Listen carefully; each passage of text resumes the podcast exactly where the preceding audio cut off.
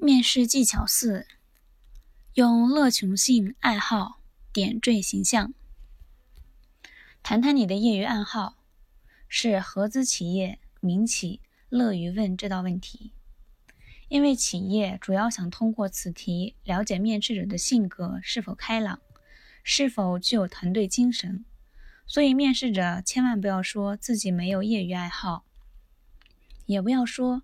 自己有那些庸俗的、令人感觉不好的爱好。谈爱好时，最好不要说自己仅限于读书、听音乐、上网等一个人做的事，这样可能会令面试官怀疑应聘者性格孤僻。最好能有一些如篮球、羽毛球，在户外和大家一起做的业余爱好，来点缀自己的形象。突出面试者的乐观性、乐群性和协作能力。